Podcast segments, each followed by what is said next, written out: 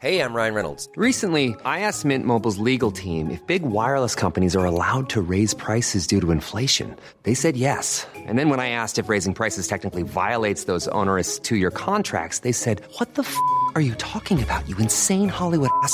So to recap, we're cutting the price of Mint Unlimited from $30 a month to just $15 a month. Give it a try at mintmobile.com slash switch. $45 upfront for three months plus taxes and fees. Promo rate for new customers for limited time. Unlimited more than 40 gigabytes per month. Slows. Full terms at mintmobile.com.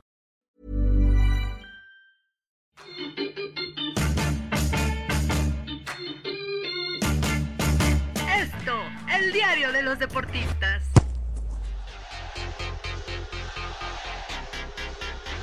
Hola, ¿qué tal amigos del Esto, el diario de los deportistas? Estamos en una nueva emisión de nuestro podcast, de nuestro querido podcast, hoy con 12 invitados muy especiales para analizar el arranque del torneo de la Liga MX que tanto nos apasiona. Primero que nada, pues le doy la bienvenida a Luis García. ¿Cómo estás, Luisito? Hola Miguel, amigos de esto. Pues sí, efectivamente, ya contando los días para el inicio del nuevo torneo, ya prácticamente vuelven las emociones toda vez que tuvimos Eurocopa, Copa América, ahorita la realización de la Copa Oro, sin embargo el torneo local, el torneo doméstico, pues tiene un sabor muy significativo para todos los que nos gusta, nos apasiona el fútbol y que no solamente vivimos de año por año, sino que es, es semestre con semestre este tipo de, emociones, de aventuras. Ahora ver cómo inicia este torneo, lógicamente hay favoritos, hay quienes eh, se reforzaron bien, entonces hay tela de dónde cortar. Perfecto, y este podcast se llena, se engalana con la presencia del señor Javier Juárez. Javiercito, hoy no vayas a sacar uno de tus disparates, no me vayas a poner a León o al Necaxa o al Puebla como gran candidato. ¿Cómo estás, Javier? Hola a los que nos escuchan en el esto. Eh, no, Miguel, eh, Luis, qué bueno escucharlos. No, aquí eh, hablamos con seriedad. Obviamente, León, pues Mujica tiene buen equipo y creo que va a competir otra vez. Y bueno, qué rápido pasó el tiempo, ¿no? De que Cruz fue campeón, con tantos torneos como dice Luis, ni lo sentimos, todavía sigue la Copa Oro y ya vienen los Juegos Olímpicos, pero también como bien lo dicen, el torneo local es lo que más le gusta a la gente, a los aficionados aquí en México, y todo listo, ¿no? Para que arranque este jueves allá en la corregidora. Perfecto, bueno, pues vamos a ser sinceros y vamos al grano directamente, ¿no? Los cuatro grandes, los cuatro equipos que tanto emocionan a nuestros aficionados, América, Chivas, Pumas y sobre todo Cruz Azul. Luis, yo quiero preguntarte primero que nada, ¿qué chances tiene Cruz Azul de ser bicampeón? ¿De verdad lo tiene? Pues muchas, ¿no? O sea, si lo vemos, si lo analizamos fríamente en el cierre de temporada, con esta gran liguilla que ofreció, todavía el pasado fin de semana eh, obtuvo este nuevo título a manos de León. Y si vemos y analizamos la plantilla, pues la verdad no tuvo bajas, también no hubo grandes incorporaciones, el equipo se mantuvo, la base primordial con la que trabajó este Juan Reynoso, pues creo que le puede alcanzar para llegar a otra liguilla y de ahí sabemos que la liguilla es punto y aparte, torneo por separado, sin embargo, cuenta con ese feeling, con ese colmillo que lo hizo obtener esta novena estrella misma que ya anhelaban con tiempo. Entonces creo que sí puede estar dentro de la historia como otro de los bicampeones del fútbol mexicano. Ahí está León y está Pumas en los torneos cortos y creo que el Cruz Azul sí tiene el material. Vemos eh, algunos jugadores que hasta renovaron contrato, ¿no? Como en el caso de Pablo Aguilar, el propio Chuy Corona. Creo que se convierte en base primordial para conseguir esta novena estrella. Fueron pilares fundamentales de la obtención del título. Hoy en día, pues el propio Juan Reynoso va a tener ya de colchoncito, por así decirlo, un semestre más de trabajo, un semestre en el que conoces a tu plantilla, en el que sabes de dónde cojean, en el que sabes qué le duele, qué no le duele, qué hay que trabajar. Ya el cierre de registros está muy próximo, entonces creo que nadie, nadie se va, pero tampoco nadie llega. Entonces, esta base, la columna vertebral con la que obtuvieron el título, hoy pueden revalidarlo. Sabemos que es difícil, sabemos que hay equipos, los propios equipos norteños, los propios eh, rayados, tigres, que cuentan con grandes jugadores, que grandes, grandes planteles, que pueden hacerle sombra. Sin embargo, de continuar así, Cruz Azul sí puede revalidar el título, teniendo en cuenta que pues no tiene un, mal plantel, al contrario, tiene un buen plantel, con base en ello pues obtuvieron este título y creo que, que como buen campeón puede tener un torneo regular pues ahí un poco sopesado, pero ya en la liguilla es torneo aparte. Y vamos a ver si también no influye esta tan famosa campeonitis, ¿no? Que, que es un problema que se acostumbra en todos los equipos campeones en el inicio del torneo, en los inicios de las campañas, en busca de que obtengan buenos resultados y pues un poco echar la memoria atrás, que Cruz Azul el torneo pasado no inició nada bien y poco a poco fue repuntando. Entonces creo que sí, a mi parecer, sí puede dar otra campanada en busca de, de conocer a un tercer bicampeón. Estaría perfecto, ¿no? Para toda la afición de Cruz Azul, que es eh, gigantesca en todos lados, no solamente en la Ciudad de México, también dentro de, nuestro territorio y fuera de él, ¿no? Eh, Cruz Azul debuta contra Mazatlán en la primera jornada. Y quiero ir a eso, Javier, quiero que me digas, ¿la campeonitis existe? ¿De verdad existe? Y aparte, ¿qué chances le ves tú a los otros tres grandes? Digo, especialmente de meterse a la liguilla, pues es la obligación de, los cuatro, ¿no? Pero ¿qué chances tienen los otros tres grandes de desbancar a Cruz Azul? Esto que comentas de la campeonitis, pues yo creo que sí existe, ¿no? Y eso es a, a lo largo de la historia. Hablábamos de los últimos bicampeones que son Pumas y León. Recordarás que son campeones y al siguiente torneo entran octavo en repechaje y llegan a volver a ser campeones. Entonces sí existe la campeonitis. Recordemos a Rayados también también es campeón y en el próximo torneo, último lugar de la tabla general. Es poco tiempo de preparación, de la pretemporada, el poco tiempo entre un torneo y otro, entonces sí existe, pero yo también pongo un escalón arriba a Cruz Azul.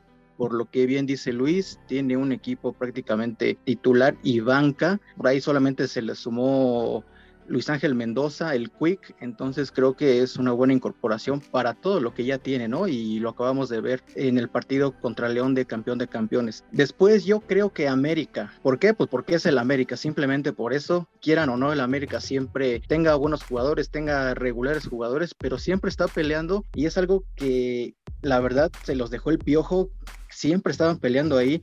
Llegó Santiago Solari, hizo un estupendo torneo. Hubiera sido líder general si no es por esos tres puntos que le quitan en la mesa eh, con el partido frente a Atlas. América va a pelear, tiene buen equipo. Es verdad que no tuvo las grandes incorporaciones de otras épocas. Eh, la pandemia y la economía le ha pegado duro a las Águilas. Por ahí vimos a Fernando Madrigal. En lo personal se me hace un estupendo jugador. Por ahí se le demerita porque llegó de Gallos, porque no tiene gran trayectoria, pero yo creo que si lo pidió Solari es por algo. También está ahí Chava Reyes, que llegó en la lateral izquierda, más todo lo que ya tiene, ¿no?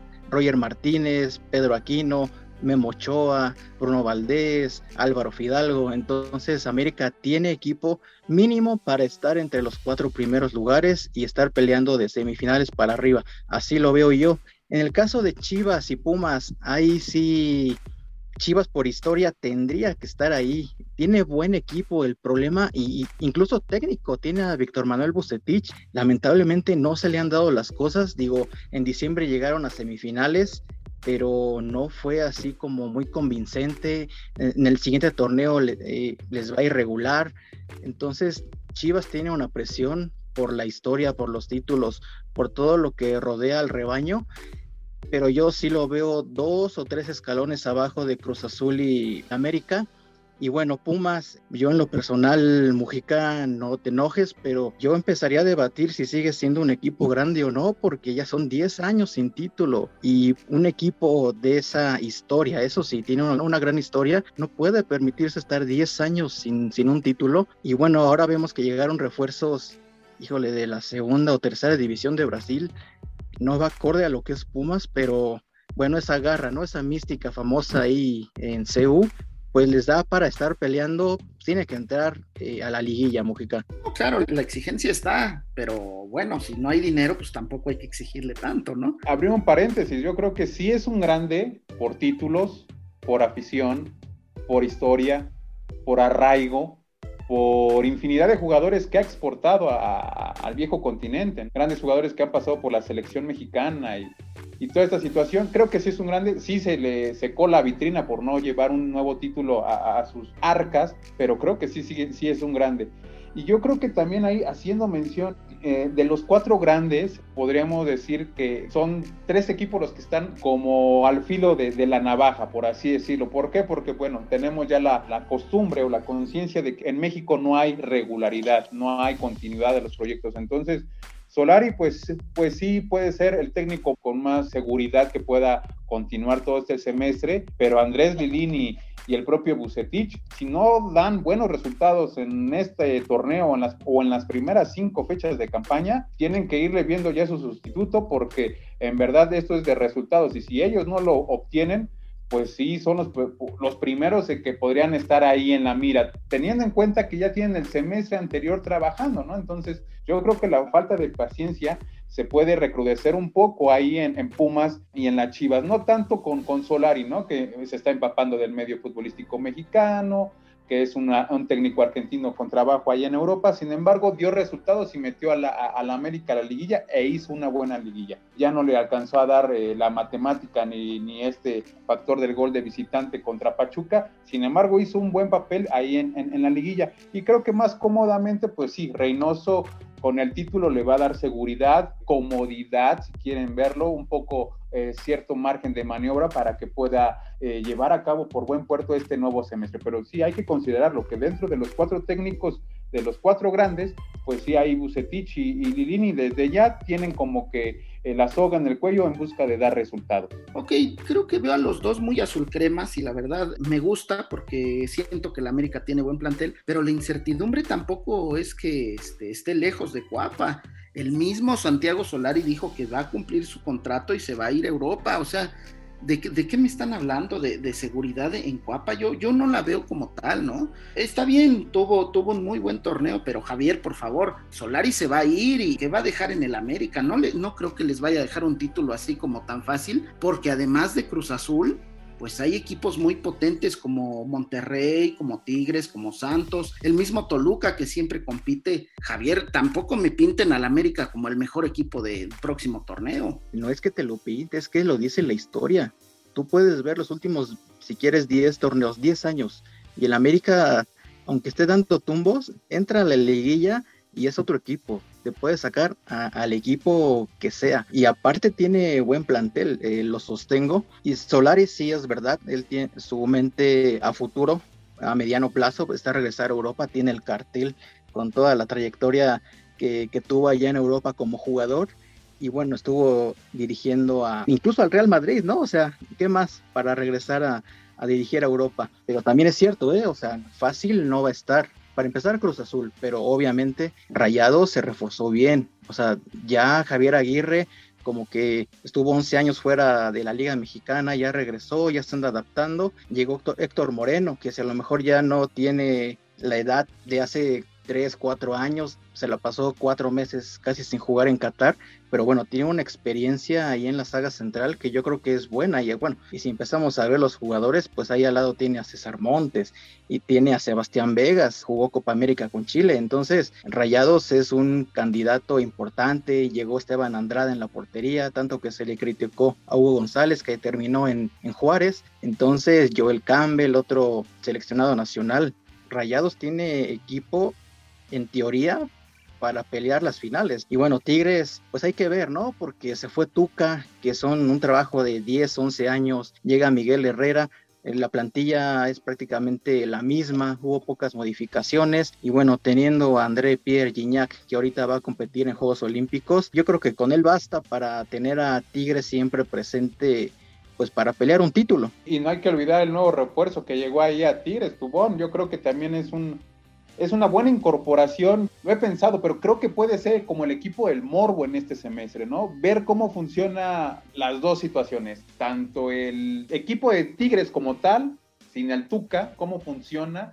las piezas si embonan, si todos jalan para, para el mismo lado, por así decirlo, y la otra situación es si el piojo embona en el sistema de juego de los Tigres. Creo que va a ser un equipo llamado a que los reflectores se le acaparen completamente y que sea conocido como el equipo del morbo, porque vamos a ver si tienen los mismos resultados, si juegan bonito como según el Piojo lo promete, con este juego ofensivo, agresivo, y si la propia afición, que es muy arraigada también allá en, San Nicolás, en Monterrey, si completamente la afición lo va a, querer, lo va a, a recibir con estos brazos abiertos como en su momento pues lo fue el propio Tuca, ¿no? Que al principio lo querían, después yo con, con su mecanismo de juego, pues ya no era como de todo el agrado, sin embargo, obtuvo los, los resultados, los títulos, y creo que Tigres puede ahí ser el equipo del Morbo. Creo que también no hay que descontar a Puebla, también hizo una buena campaña el semestre anterior, maravilló a propios y extraños, e incluso hizo una buena liguilla, y creo que hoy, ante todas las ausencias que ya no va a tener, principalmente la de Ormeño, que se fue a, a la Fiera, pues vamos a esperar cómo, cómo poco a poco puede empezar a enderezar ese rumbo. Y abajito pueden ahí, ahí estar los propios Tuzos, la Fiera, también esperar qué hace el Atlas ahora con, con las nuevas incorporaciones y también con la continuidad de Diego Poca. Creo que va a ser un torneo muy interesante, muy, muy vistoso. Cada torneo creo que mejora en cuanto al espectáculo y creo que este no tiene que desatinar, la verdad.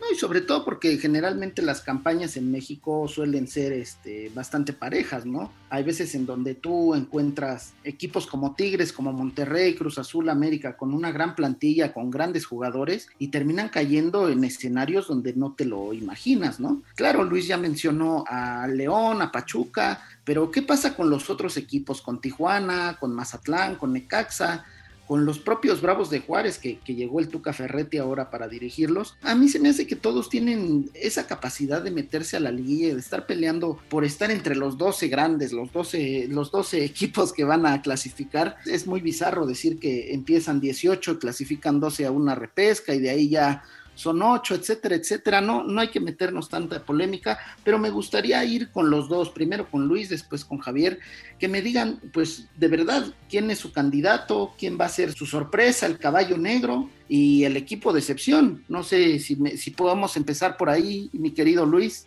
Bueno, trazando ya la, la, situación y dos puntos también a, a, tocar. Va a ser un torneo distinto a lo que estábamos acostumbrados mínimo del 18 para acá, 19 por así decirlo, porque este, este semestre se iba a tener llamados para las eliminatorias mundialistas, entonces ahí van a afectar eh, no solamente a uno, a dos, tres, cuatro, no, sino a todos los a 18 planteles porque van a tener llamados de algunos seleccionados, ¿no? Principalmente en CONCACAF, donde inicia en agosto eh, la eliminatoria, el octagonal de la CONCACAF, y después, pues también los llamados que van a ocurrir por parte de Conmebol. Entonces, ya Qatar 2022 también está a la vuelta de la esquina y se van a hacer más recurrentes los llamados a las eliminatorias. Entonces, ahí puede ser un, un, punto flaco para cada uno de los 18 equipos. Ese es un punto. Otro punto que creo que no hay que olvidar, pues Santos es el subcampeón.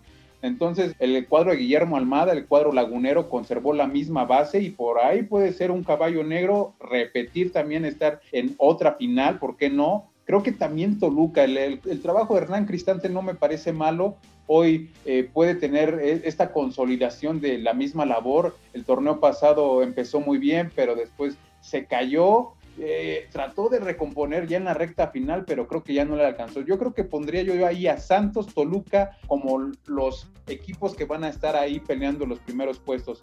Y yo creo que como incógnita puede ponerse un poquitito también, eh, no tanto al equipo de León, sabemos que tiene buenos eh, jugadores, pero creo que, con Olan eh, no sabemos muy bien cómo vaya a operar, sabemos también que cuando llega un técnico le cuesta mucho trabajo la altura, el medio, el fútbol mexicano, los jugadores, la adaptación, X e Y situación. Y creo que los que van a defraudar, porque no se le ha visto así como un chispazo de suerte o un chispazo de buen trabajo, creo que Mazatlán, ¿no? Mazatlán, pues desde que inició esta, esta franquicia allá en el puerto, no ha dado resultados. Creo que con esta nueva aventura de su nuevo entrenador, creo que no va a pasar de, de, lo mismo, arroz con lo mismo, por así decirlo, porque creo que no, no va a llegar más lejos. Yo creo que Mazatlán se va a quedar ahí en los mismos terrenos. Creo que hay otro caso sombrío, puede ser Juárez, ¿no? Ver ver si el Tuca pues puede darle bríos a este equipo fronterizo, estuvo mucho tiempo en Tigres, recordamos el otro título de Chivas en 1997, pero de ahí eh, el paso de, del Tuca con otros clubes ha sido muy efímero, ¿no? Estuvo en Toluca, no pasó nada, estuvo en Morelia, tampoco pasó nada, creo que con grandes planteles, que fue con Tigres con lo que consolidó y con Chivas, esas super Chivas de 1997 en donde obtienen el título, eran planteles que llevan al Tuca a la cúspide, ¿no? Y también no olvidar el gran equipo que hizo con Pumas, entonces creo que, que vamos a ver cómo funciona el Tuca en la frontera y, y viceversa, ¿no? Si el equipo se adapta a lo que él pretende. ¿Y tú, mi querido Javier, con quién vas? ¿Quién, ¿Quién va a ser tu campeón? ¿Quién va a ser tu sorpresa? ¿A quién lo ves como la decepción del torneo? Cuéntanos. Para redondear todos los equipos, no hay que olvidarnos de Necaxa, de Querétaro, que curiosamente, hablando de ellos dos, de Rayos y de Gallos Blancos, son dos de los equipos que tienen técnico mexicano. Yo creo que es un tema importante para la apertura 2021 que cuéntenlos. Javier Aguirre con Rayados, Piojo Herrera con Tigres, El Piti con Gallos, Bucetich con Chivas y Memo Vázquez con Necaxa. Cinco técnicos mexicanos solamente de los 18 equipos. Entonces, pues es como una especie en extinción. Se han decantado por, por otras nacionalidades, eh, algunos que nunca habían dirigido en México, como, como lo decía Luis, el caso de, de Mazatlán, igual con León. Entonces, hay que tener en cuenta que lamentablemente, digo, para los estrategas mexicanos, pues en esta ocasión no los tomaron en cuenta, pero bueno, siempre están ahí algunos bomberos, ¿no? Que llegan a, reemplazar a mitad o antes de, de, torneo. Como candidato al título, yo creo que Cruz Azul o Rayados de Monterrey. Para decepción, pues yo creo que los otros dos, el grande, las Chivas, yo lo reitero, para mí Pumas es popular. Yo creo que también va a ser, va a quedar ahí cojeando como el último torneo, este, porque no tiene gran equipo. O sabemos que incluso le quitaron a Juan Pablo Vigón, que fue de lo mejor que tuvo Pumas, y ya se fue a Tigres. ¿Cuándo no, verdad? Tigres no les quita jugadores a Pumas, entonces yo no lo veo, eh, la verdad, con buen equipo para competir pues sí, para entrar a, repesca, ¿no? Que entran 12, como lo decías, eh, Miguel. Entonces sí, ya si no entra a repechaje como, como sucedió apenas, pues sí, ya sería una decepción mayúscula. Como sorpresa, híjole, yo creo que FC Juárez, simplemente por, por tener al Tuca, yo creo que los puede hacer un equipo muy sólidos. Ya conocemos que lo, lo principal para Ricardo es formar una buena defensa y de ahí para arriba. Y bueno, no, no, no olvidemos que tiene a, a, Darío Lescano, jugador top de la Liga Mexicana que lo quisiera cualquier equipo. Entonces, pues yo sí pongo como sorpresa a los Bravos de Juárez. Pues mira, lo único que sabemos es que las emociones van a estar a granel, eh, la verdad. Yo me voy a ir como campeón con, con el Monterrey. Siento que esta vez el Monterrey puede hacer grandes cosas con Javier Aguirre ya plantado, como bien lo comentaba Javier. Creo que va a ser un torneo emocionante. Espero que los Pumas no sean la decepción, pero como dice, como dice Javier, y, creo que también lo tocó Luis, eh, Pumas la tiene complicada. Al final de cuentas, tenemos que ir cerrando este podcast. Eh, muchas gracias a Javier, muchas gracias a Luis y a todos ustedes que nos escuchan, invitarlos y seguirnos en las diversas plataformas como Spotify, Deezer, Google Podcast, Apple Podcast, Acas y Amazon Music. Además, escríbanos en podcast.com.mx y síganos en arroba podcastom. También les queremos recomendar los podcasts de la OEM esta semana con Economía Pesada con Luis Carriles y Mario Alavés, tocando todos los temas de la economía del país e internacionales. Soy Miguel Ángel Mújica, muchas gracias. Un saludo a Natalia Castañeda en la producción. Nos vemos la próxima. Hasta luego.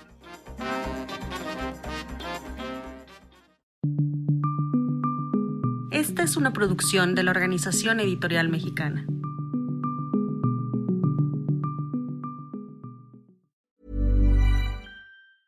Hey, folks, I'm Mark Marin from the WTF Podcast, and this episode is brought to you by Kleenex Ultra Soft Tissues, your ally to help tackle your allergy symptoms this season. I love the change of seasons, but nobody loves pollen and all those other things floating in the air that make you sneeze during this nice weather. Kleenex Ultra Soft Tissues are hypoallergenic and allergist approved, so fight back against watery eyes and runny noses without worrying about irritating your skin. For this allergy season, grab Kleenex and face allergies head on.